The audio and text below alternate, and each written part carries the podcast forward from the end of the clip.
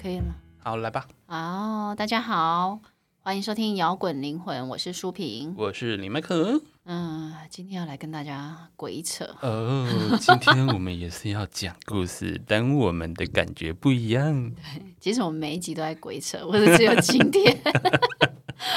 好啦，其实去年有一部片就叫《鬼扯》，它导演是那个许富祥，他就是拍那个《十六个夏天》的那个导演。然后，呃，他是这部片是由陈柏霖、陈以文、刘冠廷、白白、陈意涵主演，那其实蛮多知名演员的。对，据说这部片是到目前为止台湾最好看的惊悚喜剧。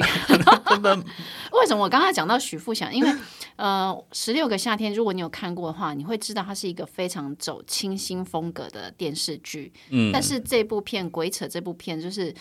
呃完全不一样的风格，对啊。不过我觉得女鬼也很清 新啊。也还好吧， 因为因为很演员清新嘛。对，他就是他这部片就要将悬疑、惊悚、警匪、干化、北兰融合在一起的片这样 子。但是你知道吗？他还是有得奖，他得了二零二一年韩国的一个奇幻影奖的评审团大奖，嗯，然后呃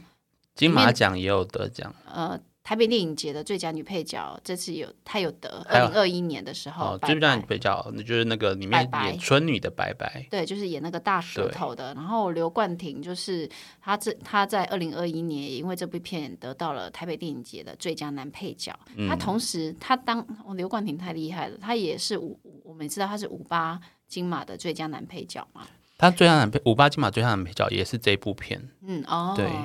反正总之这这部片就是荒唐搞笑又惊悚就对了啊，就对是我觉得跟近期国片的风格不太一样，因为近期国片风格都是比较沉重的路线，哦像瀑布、像阳光普照、对像那个美国女孩等等，就是比较沉重的路线，对，所以呃，跟这一这一一一就是比起来，就好像一股活水一样，完全对不一样这样子。因为这部就是尽力的在搞笑啊，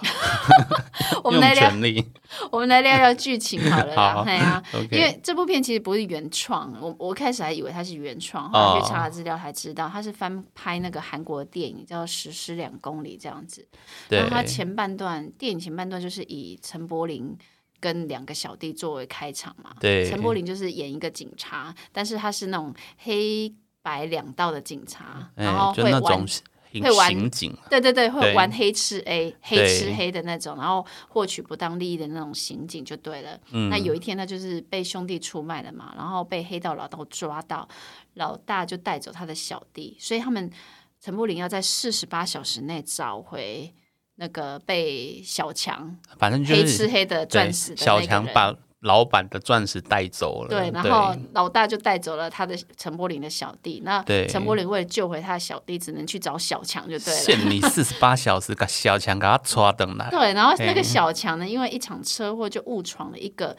与世隔绝的村庄嘛，然后那个村嗯淳朴庄哦，淳朴，就住了一一开始看起来很淳看起来很朴淳朴，但是对很其实是很奇怪的村民，因为对，那小强就拿着钻石被那些村民发现了，然后那些村民呢，为了拿到小强的钻石，就开始决定。呃，要灭口 来独吞这个钻石。后来陈柏霖也是就来到了这个村庄嘛，他就循着手机讯号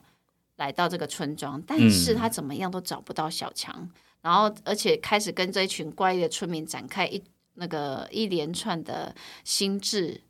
心战跟斗志。志，然后后来局面就越来越混乱，气氛越来越诡异，甚至到后面变成有女鬼来捣乱。对啊，女鬼还来乱，她真的是来乱 的，对，所以哎，你知道那女鬼一出现的时候，我以为会开始像咒啊或女鬼桥之类的那啊种惊悚片开始，但后来发现一点也不，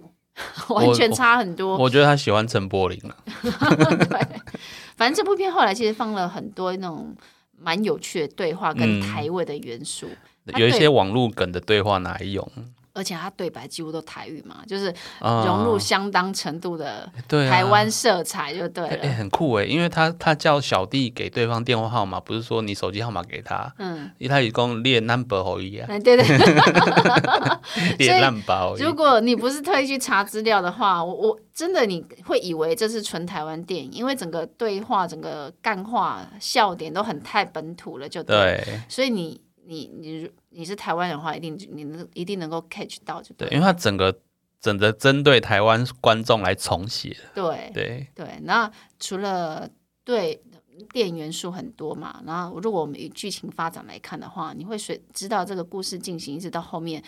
带来很多那种出乎意料的变化，就像那个小强啊，就一嗯直死个没完没了的 小强，但它我觉得它就业力引爆，也就一直打不死的小 强，就是他，得罪 师傅，他应该是今年领最多便当的那种角色了。 对， 你你你知道吗？其实看到后面，你就会很期待说他下一次要怎有什么死更 衰的？哪一次才会真的死掉啊？ 就是你会觉得，当剧情走向开始失控的时候，它后面又能够自圆其说，就是剧情有点就是不断在反转，在反转。嗯，其实说真的，它其实就是一个典型的那种命运交错模式的故事嘛。一开始命看起来运是交错模式，命命运错位的模式，对，一开始你会看起来是黑吃黑的故事，哦，然后都在一一个小村庄内进行那种困兽斗，然后有一点漫画式那种离经叛道的剧情，然后又加了警匪元素，嗯，然后到最后你会发现善与恶是一直在逆转的，对然，后到后半段又变成灵异电影，然后对然后 太让你意想不到的反转情节，到最后你就会觉得啊，弄弄滴拱啊，对，本来以为女鬼好像真的是纯被害人，对但最后最后结局要翻转的时候，发现干真的被鬼骗， 真好好笑。所以我，我跟你说，我觉得我对这部片的一个评语就是觉得介于怎么说呢，介于难笑跟好笑之间呢、但但你你会你那种好感度，你是会慢慢慢慢产生、慢慢发酵的，因为可能我们从小就看那种无厘头的港片吧，对，所以其实我觉得，对于那种黑色幽默、荒谬喜剧，其实呃接受度跟评价其实是蛮高的。但是我自己本人比较偏爱那种精心设计过的笑点，跟那种如果是那啊种明里、明喻暗讽里面的那种黑色笑话、黑色对幽默，也就是说，我希望我喜欢那种需要动脑，然后我们能够体会那种啊、故中滋幽味的幽默。型的笑对点，我对比较不喜欢那种堆叠刻意笑点的那种片段，而且有些是真的是老梗的笑点，就是对提醒你，哎、这里该笑了。 对，这种片段你不觉得没有办法让我笑，然后然后会有一点就是让我有一点无名火的感对觉。不过我我但我因为就像苏萍说的，就是他那个过程中有很多笑点是已经很难让这个年纪的我们想笑。 对对但对，但我会觉得说，哦，如果是陪小朋友看的话，小朋友应该会笑得很开心，可大是概是那种感觉。哦可是它又不是很真的适合小朋友，因为它里面没有很回避什么晒死屁尿啊、血腥镜头、什么中呃手指就直接很切对断，断对嗯指啊，然后掉在、掉在石里面的那个钻石啊，然后那种一直在干干叫的台语啊，啊、对对对对对对，嗯他他对他很多三字经啦，对，很哦对哦就又又不见得很适合小孩看，对，小朋友又不能看哦，对然呀后大人又不会笑，但是对还是好，就觉得好笑，但不会让我捧腹大笑。对，那还有一些剧情合理度，像那个刘冠廷他。真的需要裸体，那段裸体也很鬼怪、 诡异。对我我觉得那一段的话，我自己是想到以前一部很好笑的漫画叫《抓狂一族哦，他所以他他其实有引用那边》，的就是那种感觉，对就是说他桥段，就对他了。故意把那个感觉弄得很像很夸张，就是你嗯其实不用演的那么 over，、对，其实虽然刘冠廷的那个裸体也是蛮赞的啦，哦啊但是剧蛮情上香的，对你 来说蛮香的，是但不剧是？情 剧情上好像也不太需要那种这么，呃应该说牺牲吗？廉价的牺牲。反正我其实那一段让我看起来，我觉得是错愕多于搞笑、欸。哎、哦，对你如果说我要洋气，那你就上衣脱掉就好，打字膊就好 啊。对，你 干嘛全脱？还有那个有一些转折，我也没有很懂。像就是刚刚讲的那个，我们被鬼骗嘛，因为我们到后面才知道陈意涵不是女儿，是心理师。对然后你会以为后面还有什么，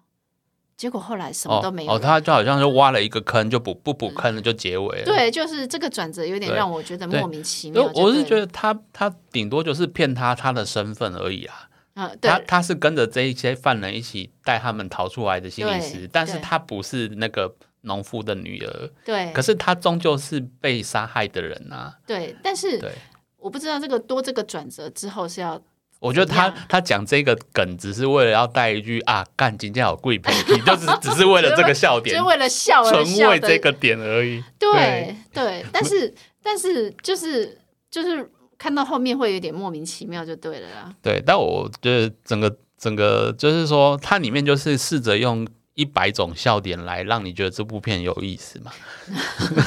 不过我觉得这部片最让人觉得有强烈对比或者让你错愕的，应该是那种剧中的角色。也就是说，原本你以为很笨的人，或一直都被忽视的人，哦后来反而都是他能够直指真相的人。然后，或者是对看似看起来很好像很善良，可是你发现他其实被一层一层揭开假面，都真是的表里不一我。觉得村姑那角色很有意思，对，真的非常有意思。她她也是真的人很好，但是需要狠的时候，她不会犹豫，你知道吗？ 就是就是前面她，你看，就是小强在。浴室里面跌到马桶我头破，他就是他还会骂他们说：“嗯叫你们叫人家吃饭，你没有必要这样吧？人家如果不吃，你也不用把他 把打他打成这样嘛。 对，就是其实人也是，他也是有点喜喜欢那种息事宁人，多一事不如少一事。所以里面的角色可以说通通都是反派，但是他黑吃黑的很可爱。对，所以每个角色都很能够有发挥。所以你知道吗？我觉得这部片呢、最成功的地方，反而是演员们的精彩表现，也是这部片最、哦，最最重要的对一个全联先生我也觉得演得不错，非常厉害。哎、你知道喜剧很难演哎、喜剧我觉得你跟一般的戏剧来比啊，嗯啊、不管你是那种表现的方式或念对白那种节奏，其实都是很不一样的事。所以喜剧如果他诠释的不好，就很容易变成话剧社那种感觉，是 不是？对我跟你说，如果演演技很出色的演员啊，在喜剧演喜剧的时候，你可能你没有抓好节奏的话，你反而会变得很尬，你知道吗？做 over 就变舞台剧，对，所以我觉得能不能够演好喜剧这件事情，会变成一个判断演演员哦有没有办法做到真正收放自如的演技对。我我我这样子想好了，就是我觉得他们要在电影中让他那个喜剧的诠释很合理，就必须就是他演到让你觉得说这个人物真的在现实生活就是这么夸张，对，所不以是像为了表演这个这一次这所以样你知子。道周星驰为什么这么红？就是他的喜他的喜剧表演方式都不会让你觉得很尬，他把那个节奏都抓得很精准，你就觉得哦，星爷就是这种人， 对，你就觉得他现实生活中也是会那么悲吧？对。所以你看《鬼扯》这部片的演员们，其实蛮让人惊讶，就像那个白白。就是也拿拿下这次嗯，那个最佳女配角那个白白，对，她她其实虽然长得没有很好看，但是她有对让人家过目不忘的魅力。讲的不好看也是我们目前依依照我们现在普世的呃美嗯不美不是丑的典型的对，不是那种我脸们蛋，对，但是他就是在这个鬼扯里面啊，你不觉得他就是完完全全融入的那个角色？很适合村姑的角色。对，你会觉得哎、对诶他是不是原本在生活中他就是个大舌头的那种感觉？ 还有你刚刚讲的那个全联先生邱彦 祥，对啊，原来你不觉得啊，他他叫除邱了彦祥，对他除了忠厚老实那种角色形象之外，他其实还可以演出一种，你不觉得他还是可以带来那种狠劲十足的的那种演出， 对啊，他拿那个那个除草机要砍人的时候也是很狠啊。对，啊蛮惊喜。而且 而且他也是，因为他老他白白演他剧中老婆嘛，就对是喜欢就是不喜欢惹是生非，所以他我觉得他就是配合他老婆，所以他也不太喜欢惹事，所对以他即使被呃峰哥揍了一拳，但是他嗯还是忍下来了，对不，然通常都是开干啦， 就是开始打架啦。还有那个陈以文啊，就是演他其实演《阳光普照》那个后来拿到男主角那个嘛、哦哎他真的就是国片阿北的的的的唯一角色、欸，对，你不觉得他他这个又是跟《阳光普照》完全不一样的形象吗？对他瀑布里面也不一样啊，完全不一样。对啊，所以他真的就是在这部片里面，就是又又有带来一个很说服力的演出啦。啊、然后刘冠廷更不用说，就是用彻底放飞自我来形容。 他虽然不是主角哦，他不是主角，因为陈柏霖才是主角。对，但是他就是那种一本正经讲干话的样子，然后他把那个节奏掌握的非常精准，所以我觉得他难怪他能够拿到最佳男配角金马奖最佳男配角，完全不意外。他他那个角色的设定本身就不好演，对，因为他角色设定成他会有点。他妄想自己是什么角色，然后很认真的去在生活中没错，他就是希望自己当个卧底。对，但是他他他在你这部片里面演技真的是说放自如。真的，对，然后刚讲到男男主角陈柏霖啊，